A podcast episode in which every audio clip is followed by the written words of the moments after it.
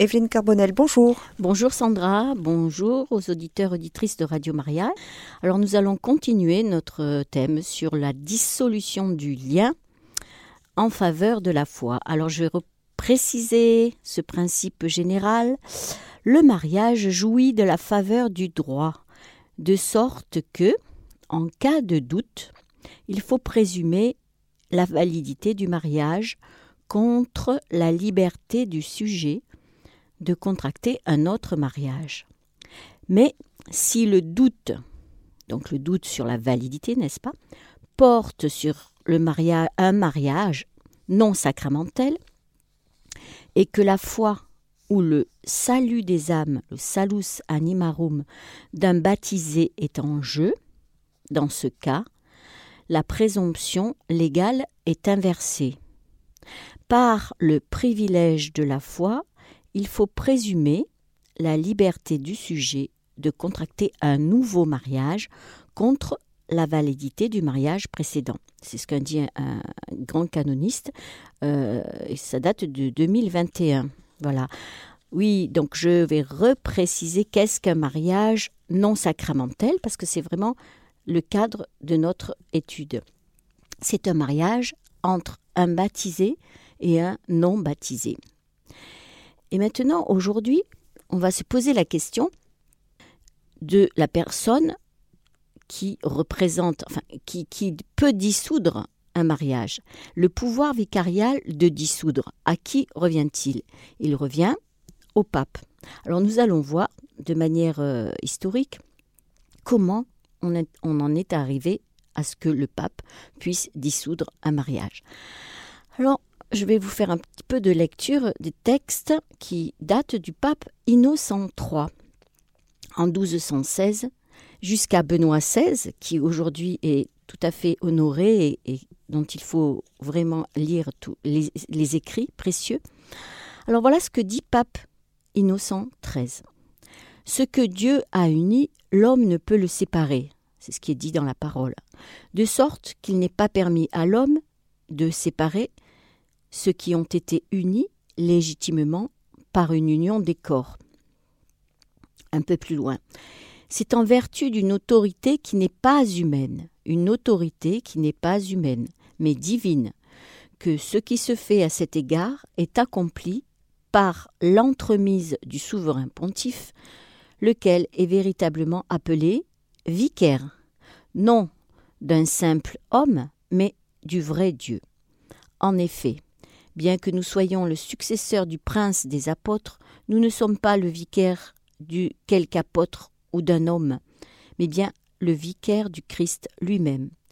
Ainsi donc, ce que Dieu a uni, ce n'est pas l'homme, mais Dieu lui-même qui le sépare, car nous ne sommes pas vicaires d'un homme, mais vicaires de Dieu.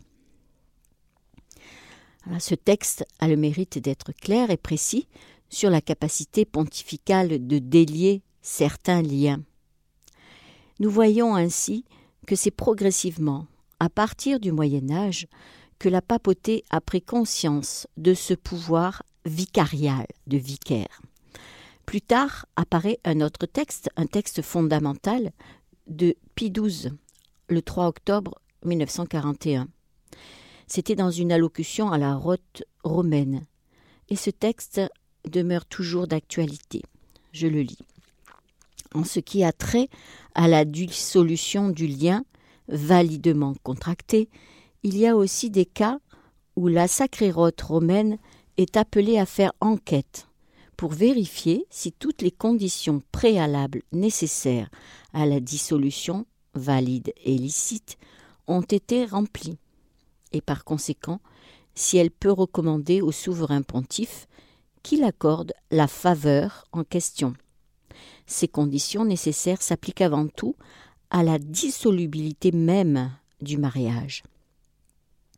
Il n'est pas utile, inutile pardon, de répéter que le mariage ratum et consummatum, ce qui veut dire conclu et consommé, est indissoluble de droit divin, en ceci qu'il ne peut être dissous par aucune puissance humaine, euh, donc le pape fait référence au Code de droit canonique de 1917, au canon 118.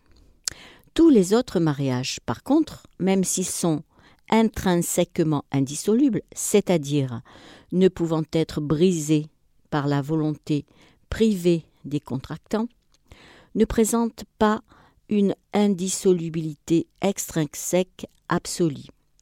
Si certaines conditions préalables sont remplies, et nécessaires, hein, si certaines conditions préalables et nécessaires sont remplies, ils peuvent, il s'agit, on le sait, de cas assez rares, être dissous pour d'autres raisons, en plus du privilège paulin, c'est-à-dire du privilège de Paul, c'est-à-dire des évêques, c'est-à-dire la capacité des évêques euh, à, à accorder une dissolution, par le pontife romain en vertu de son pouvoir ministériel, du ministère de Paul, du ministère de Pierre, pardon, du pape. Comme il s'agit d'un pouvoir vicarial en matière de droit divin, la validité même de la dissolution du lien dépend, il le redit encore une fois, de l'existence des conditions nécessaires. Au reste, il est indubitable que le principe énoncé selon lequel il faut une certitude morale, excluant tout doute prudent, du contraire, s'applique ici. Pour décider de l'indissolubilité ou de la dissolubilité d'un mariage, l'Église ne peut retenir d'autres règles ni d'autres pratiques que celles qui ont été établies par Dieu lui-même autour de la hauteur de la nature et de la grâce. Voyez cette réflexion donc repose les bases de l'importance du mariage célébré selon ce que Dieu veut, mais dans certaines conditions, le pape peut être délégué, vicaire, hein, pour dissoudre en fonction de conditions très très précises que nous allons euh, démontrer plus tard par un exemple aussi. Hein. Nous verrons, je terminerai par un exemple. Alors les canonistes se sont posés bien sûr euh, euh, pas mal de questions à ce sujet. Et une réflexion d'un de ces canonistes nous éclaire à propos de cette lettre de Pie XII.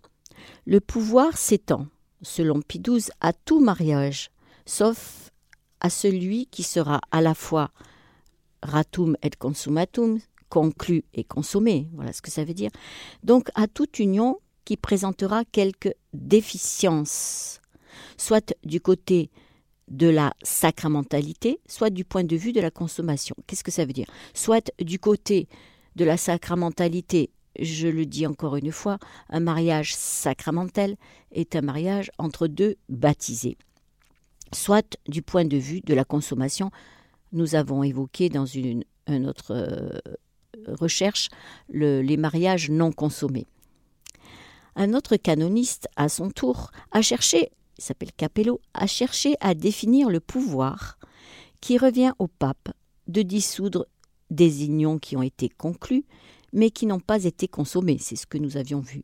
Le pouvoir en vertu duquel le pontife romain dissout un mariage conclu n'est pas un pouvoir de juridiction propre qui reviendrait à l'Église, dans la mesure où l'Église est une société juridiquement parfaite, et qui serait donc connaturel et ordinaire. Mais il s'agit d'un pouvoir tout à fait particulier et extraordinaire, et un pouvoir ministériel et instrumental, dans la mesure où il est exercé en vertu de l'autorité et au nom du Christ lui-même, et donc d'un pouvoir proprement vicarial et divin, au sens véritable et strict. Voilà, ce pouvoir du pape est vraiment vicarial, vicaire du Christ et divin au sens véritable. Comme le disent les théologiens, théologiens, le fondement du pouvoir vicarial réside dans les paroles mêmes de la primauté. Ce beau texte de Matthieu. Tout ce que tu liras sur la terre et tout ce que tu déliras. Certains pourraient dire que ce texte est insuffisant, car si on le pressait trop, on aboutirait à cette conclusion que même le mariage conclu et consommé peut être dissous par l'autorité pontificale. Mais en matière de mariage, Pie XII nous rappelle que le pouvoir du pape évolue sur ce point précis entre les limites tracées par ces deux textes, qui sont que l'homme ne sépare pas ce que Dieu a uni, et cet autre texte, le frère et la sœur ne sont pas esclaves sur ce point, car Dieu les a appelés dans la paix. C'est 1 Corinthiens 7, 15. 1 Corinthiens 7, 15. Il pourra donc se trouver des cas où il faudra tenir compte, comme nous l'avions vu précédemment dans d'autres émissions, du salut des âmes. C'est un principe, euh, le plus grand principe du Code du droit canonique pour le salut des âmes, mais aussi du bien commun de la société et de tout le genre humain, et aussi du bien particulier des individus. Pour exemple, on pourrait dire que dans l'évolution de l'Église, il a bien fallu se pencher à une certaine époque sur les mariages polygames, sur des liens euh, naturels, c'est-à-dire des personnes qui n'étaient pas du tout converties et qui ensuite, étant converties, posaient des questions à l'Église pour savoir si leur situation était conforme justement aux paroles du Christ. Selon la doctrine catholique, le pape, en plus de son autorité et de son pouvoir, qu'on appelle primatial, jouit d'un pouvoir spécial de vicaire du Christ, ce qui lui permet d'agir au nom de Dieu dans certaines circonstances. C'est pour cela qu'on qualifie ce pouvoir de ministériel, de vicarial ou instrumental, c'est tout le terme que j'ai exposé plus haut, car le pontife romain n'agit pas dans ce cas en son nom propre ou de sa propre autorité en tant que chef de l'Église, mais au nom de Dieu ou bien comme son instrument en tant que vicaire du Christ. Donc je le répète, si le pape a ce pouvoir de dissoudre, c'est bien comme vicaire du Christ, c'est-à-dire l'instrument du Christ au nom de Dieu. En conséquence, nous allons voir ce que le pape peut dissoudre. Alors il peut dissoudre tout mariage non consommé, selon le canon 1119, que ce soit entre deux baptisés ou entre un baptisé et un non baptisé. Donc le pape peut dissoudre tout mariage non consommé. Nous avions évoqué ce sujet dans une précédente émission où nous avons vu, je précise, que c'est une procédure qui se fait dans les officialités ou dans les chancelleries, quand elles en ont les moyens, c'est-à-dire suffisamment de personnel, et que ce dossier, donc étant constitué dans un diocèse, ou dans un tribunal euh, interdiocésain, est envoyé ensuite à Rome. Et c'est donc le pape qui a le pouvoir ou non de dissoudre, en fonction bien sûr de critères très précis, comme toujours très particuliers. Mais ce dossier-là, donc, euh, euh, part pour être évalué donc à Rome par le pape. Ensuite, alors il peut dissoudre tout mariage non consommé. Il peut dissoudre aussi tout mariage consommé qui a été initialement conclu entre deux, à l'époque on disait, je vais vous dire, le terme infidèle, c'est un terme technique hein, qui veut dire qu'ils ne sont pas baptisés en fait, entre deux non baptisés, dans le sens pas dans le sens infidèle d'une infidélité, dans le sens que ce ne sont pas encore des fidèles du Christ. Hein, voilà même si les conditions du privilège paulin ne sont pas réalisées. Je reprécise, les conditions du privilège paulin. C'est le privilège qui était accordé à Paul, donc à Saint Paul, puisque c'est lui qui avait euh, mis en, en, valeur tous ces mariages polygames, tous ces mariages entre non baptisés, et c'était de son pouvoir vicarial aussi qu'il avait dissous ces mariages. Et actuellement, donc, le privilège paulin est accordé donc euh, par délégation à l'évêque du lieu, qui peut dissoudre un mariage entre deux non baptisés, mais il y a toujours euh, un objectif derrière toute dissolution, je le reprécise à nouveau, c'est en vue, toujours du salut des âmes, en vue, dans le cas de deux non baptisés, en vue de de devenir chrétien, de devenir baptisé. Voilà, en vue du baptême, en vue de créer une nouvelle union sous le regard de Dieu, tel que le demande l'Église. Ensuite, le pape peut dissoudre tout mariage consommé qui a été initialement conclu entre un baptisé et un non baptisé. C'est ce qui constitue le privilège pétrinien au sens strict. Qu'est-ce que ça veut dire? C'est-à-dire le, le, privilège de Pierre, le privilège du pape.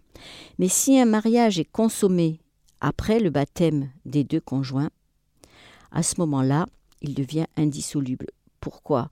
Parce qu'il devient sacramentel, sur le principe que entre deux baptisés, euh, nul ne peut dissoudre un mariage. Hein, c'est un autre sujet que nous avions abordé qui correspond à une reconnaissance de nullité de mariage.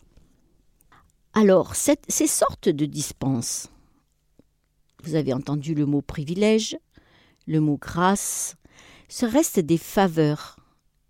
Et nous sommes dans le cadre de notre sujet sur le mariage, droit et devoir, mais ces sortes de dispenses restent des faveurs et ne constituent pas des droits.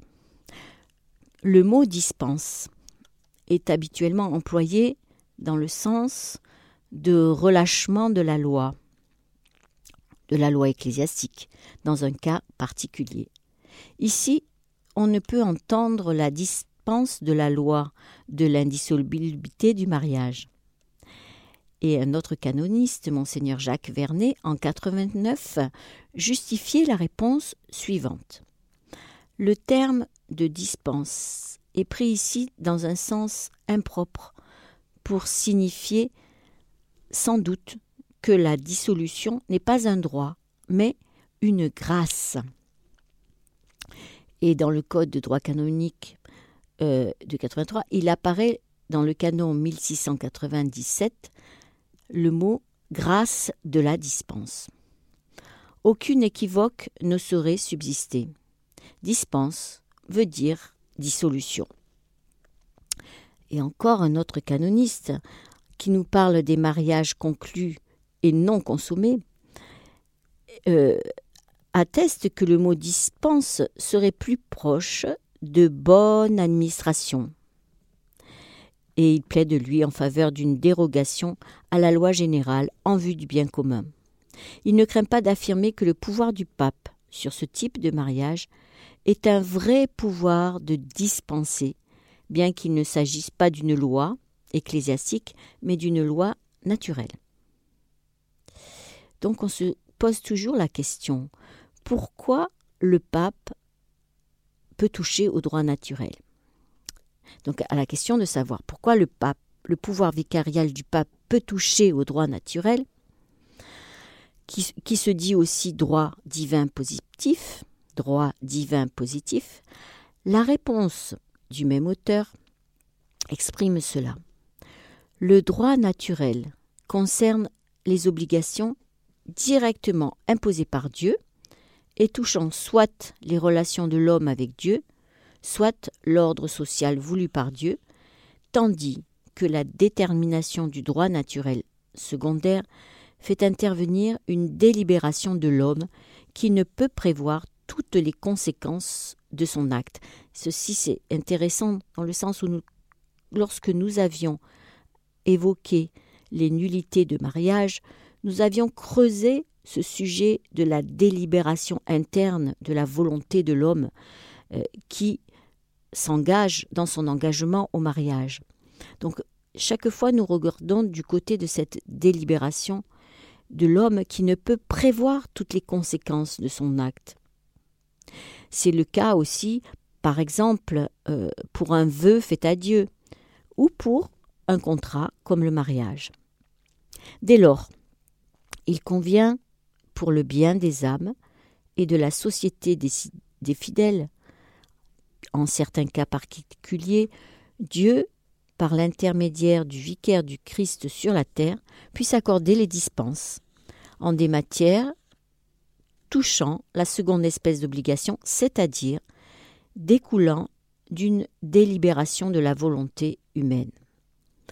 En revanche, ceci ne saurait valoir pour les obligations qui ne dépendent pas de la volonté divine. L'auteur peut conclure ainsi que la dispense du mariage conclu et consommé est une vraie dispense ou encore une grâce. Mais il faut exposer des cas qui permettent de comprendre et de fixer la doctrine concernant le pouvoir pontifical. Ce que l'Église a fait, même une fois, elle peut encore le faire, car on ne saurait supposer qu'elle peut errer en, des matières si importantes. Et l'exposé des cas pourrait aider aussi ceux qui cherchent une solution à des situations humaines et plus encore morales et spirituelles douloureuses. C'est en invoquant ce pouvoir ministériel ou vicarial que le pape peut dissoudre le lien sacramentel des unions non consommées et le lien naturel des unions non sacramentelles. Dans le cas où il intervient la question du privilège de la foi. Qu'est-ce que cela veut dire? Effectivement, l'Église a toujours cherché des solutions à des situations humaines où spirituellement, moralement, euh, il n'y avait pas de solution qui ne soit euh, qui soit trop douloureuse. Et en invoquant ce pouvoir ministériel, l'Église s'est penchée sur le lien naturel, c'est-à-dire des mariages qui ne soient pas entre deux baptisés. Et cette question du privilège de la foi est alors apparue. Et c'est la pratique de l'Église qui fixera le mieux les pouvoirs du souverain pontife en la matière, aussi bien que leurs limites, car l'Église ne saurait se tromper en un point qui intéresse si près la doctrine. C'est bien le Christ, en la personne de son vicaire, qui dispense une grâce, non un homme qui fait valoir son autorité et son droit sur une institution naturelle voulue par le Créateur. Afin d'user de ce pouvoir vicarial, il est essentiel de noter que le pape ne peut agir que s'il y a une juste cause. En effet, le pape n'agit pas en son nom propre, mais en tant que chef de l'Église, quand il invoque son autorité de vicaire du Christ. Il traite d'affaires divines plutôt que de simplement exercer sa juridiction sur les affaires de l'Église. Il ne lui est permis d'agir validement que s'il y a une juste cause pour ce faire. Dieu, en effet, ne lui a pas accordé le pouvoir d'agir en son nom sans une juste cause. Et à défaut de cette juste cause, son action serait non seulement illégitime, mais invalide. Par conséquent, pour euh, obtenir cette dissolution, je souligne encore une fois qu'il faut, qu'il faut prouver l'existence de conditions nécessaires. Ainsi, nous arrivons à ce que nous a dit le pape Benoît XVI dans une audience le 26 mai 2010. Voilà ce qu'il dit. L'Église appartient au Christ, c'est son épouse, et tous les évêques, en communion avec le successeur de Pierre, ont la tâche et le devoir de la protéger et de la servir, non en maître, mais en serviteur. Dans ce contexte, le pape n'est pas le Seigneur suprême, mais plutôt le suprême serviteur, le servus servorum Dei, le garant de l'obéissance et de la conformité de l'Église à la volonté de Dieu, à l'évangile du Christ et à la tradition de l'Église, celui qui met de côté tout arbitraire personnel tout en étant, par la volonté du Christ lui-même, le pasteur et docteur suprême de tous les fidèles, tout en jouissant du pouvoir ordinaire, suprême, plénier, immédiat et universel de l'Église.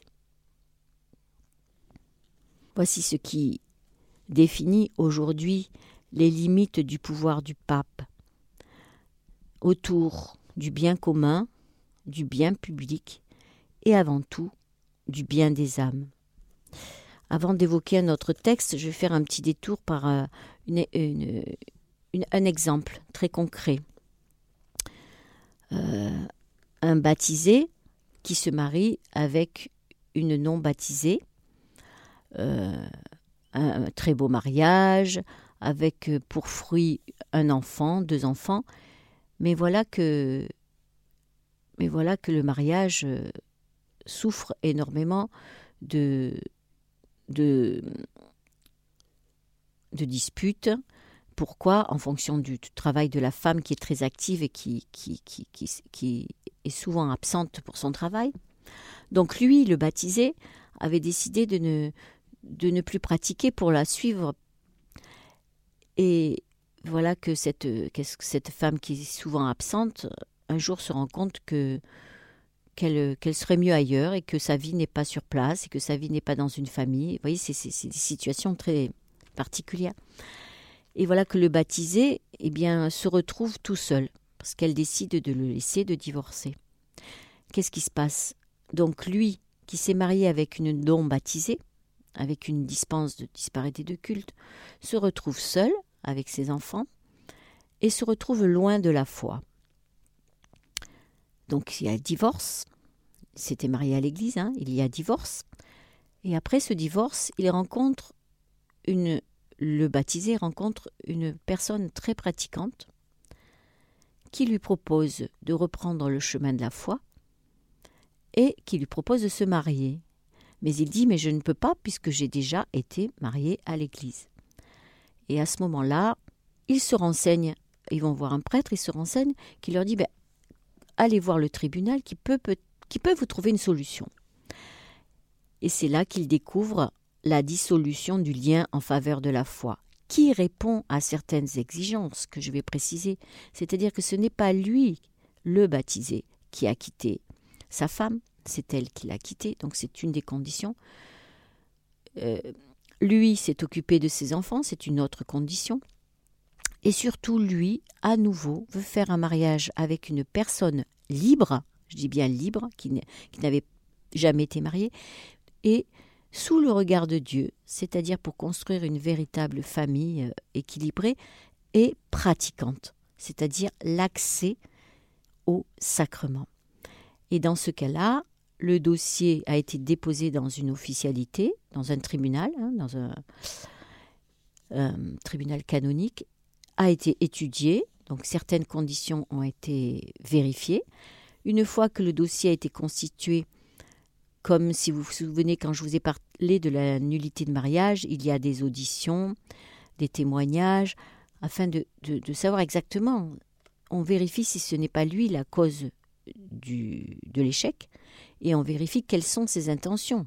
Et, et là, on interroge aussi l'autre partie, c'est-à-dire la future épouse. Une fois que les conditions sont, sont rassemblées, le dossier est envoyé à Rome, à la congrégation de la doctrine de la foi. Et là, au bout de quelques temps, qui, s'est raccourci hein, depuis quelques années, avant, c'était de trois à six mois. Maintenant, c'est à peu près un mois ou deux. La réponse de la congrégation arrive, la réponse affirmative. Et qu'est-ce qu'elle dit? Elle dit que ce mariage, par grâce, est dissous. Est dissous et que donc ils peuvent euh, prétendre à un nouveau mariage selon ce que demande l'Église en, en veillant surtout à l'éducation des enfants, à l'éducation catholique des enfants. Voilà, c'était un exemple pour un peu vous éclairer, mais il y en a beaucoup d'autres que je vous partagerai certainement dans les prochaines émissions. Alors n'hésitez pas à poser vos questions sur ce sujet qui est si particulier des exceptions. Je, je reprécise, c'est le sujet des exceptions euh, dans le droit du mariage.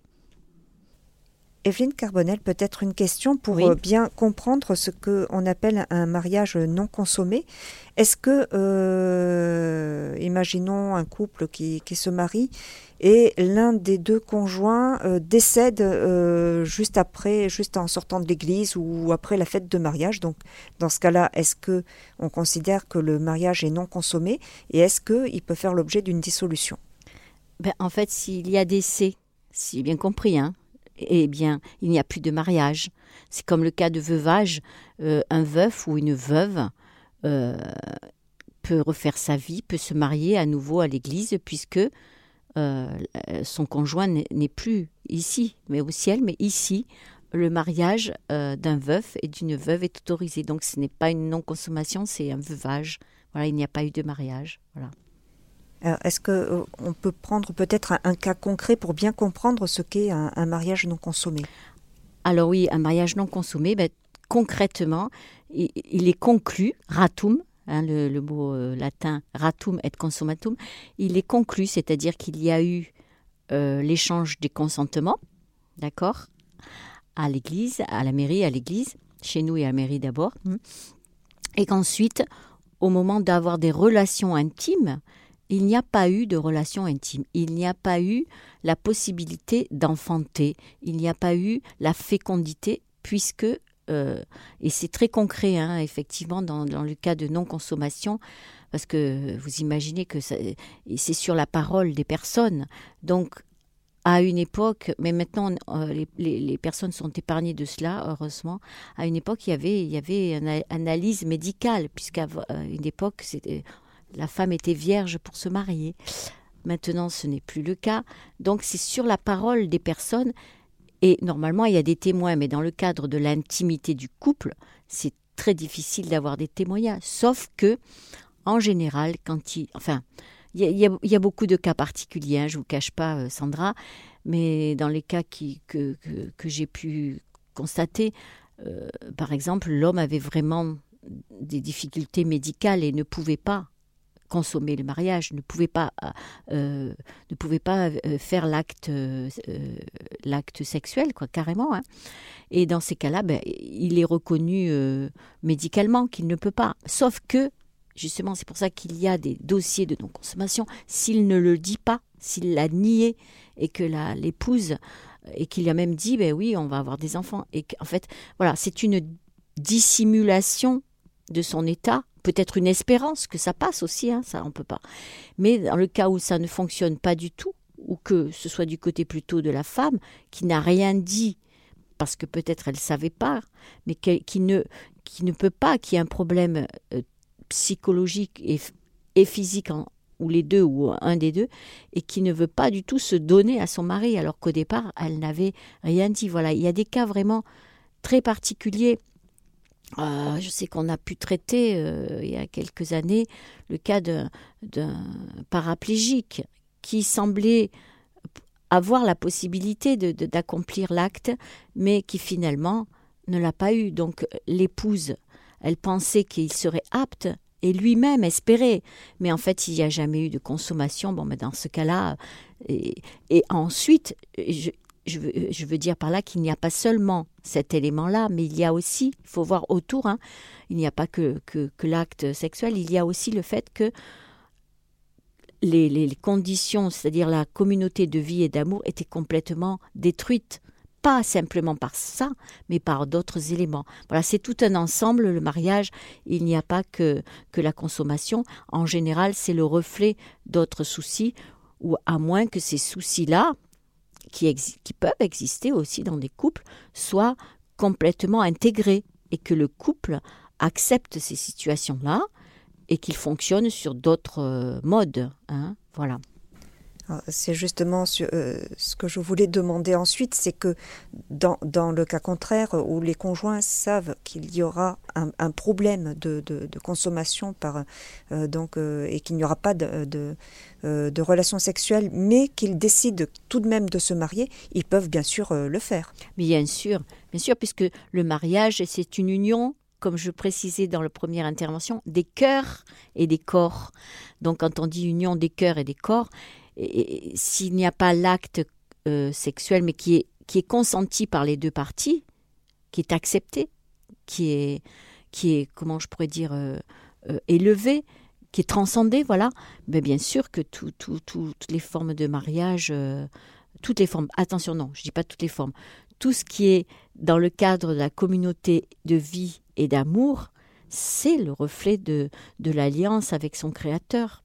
Et c'est vrai que j'ai parlé en introduction dans la première émission du mariage de la Vierge et, de Joseph, mais c'était c'était voilà le même contexte, c'est-à-dire que la relation intime qu'ils auraient pu avoir a été transcendée par une autre relation qui était celle avec euh, le, avec Jésus et celle avec leur Dieu. Voilà. Comme je disais dans la première émission, il faut être trois dans un mariage. Mais ça, c'est vraiment, euh, Sandra, euh, des cas très très particuliers et qui peuvent aussi être accompagnés. Euh, il ne faut pas le, nier et au contraire, c'est très important, qui peuvent être accompagnés par un prêtre ou par un accompagnement spirituel, un accompagnement qui permette de cheminer toujours dans le but, toujours le même, du salut des âmes. Alors nous sommes quasiment au terme de notre émission. Il nous reste 3-4 minutes si vous souhaitez peut-être ajouter une information par rapport à notre thème d'aujourd'hui. Eh bien, la seule information, c'est de, de, de, vous repréciser qu'en matière de mariage, il y a des situations humainement qui paraissent, euh, qui paraissent complètement euh, ingérables, indissolubles, euh, impossibles à, trouver des solutions, et que moi, je vous encourage, euh, les auditeurs qui se trouvent dans des situations pénibles, de toujours se rapprocher d'un prêtre, d'une officialité. Ça veut dire quoi? C'est le tribunal euh, canonique qui gère toutes les affaires euh, dans, le, dans le droit du mariage, etc., même d'autres domaines. Donc se rapprocher d'un prêtre au départ pour déposer déjà devant lui une situation pénible et que lui soit lui peut se, renseigner, soit vous aiguiller vers un tribunal qui pourra vous recevoir, discerner et vous aider à traverser euh, une épreuve. Voilà. Eh bien, merci beaucoup, Evelyne Carbonel, et nous vous retrouvons le mois prochain pour continuer cette émission Le mariage, droit et devoir. Merci. Au revoir. Chers auditeurs de Radio Maria, c'était l'émission Le mariage, droit et devoir avec Evelyne Carbonel qui nous a parlé aujourd'hui du thème suivant, le pouvoir vicarial du pape sur la dissolution. Et vous pourrez réécouter cette émission en podcast sur notre site internet www.radiomaria.fr.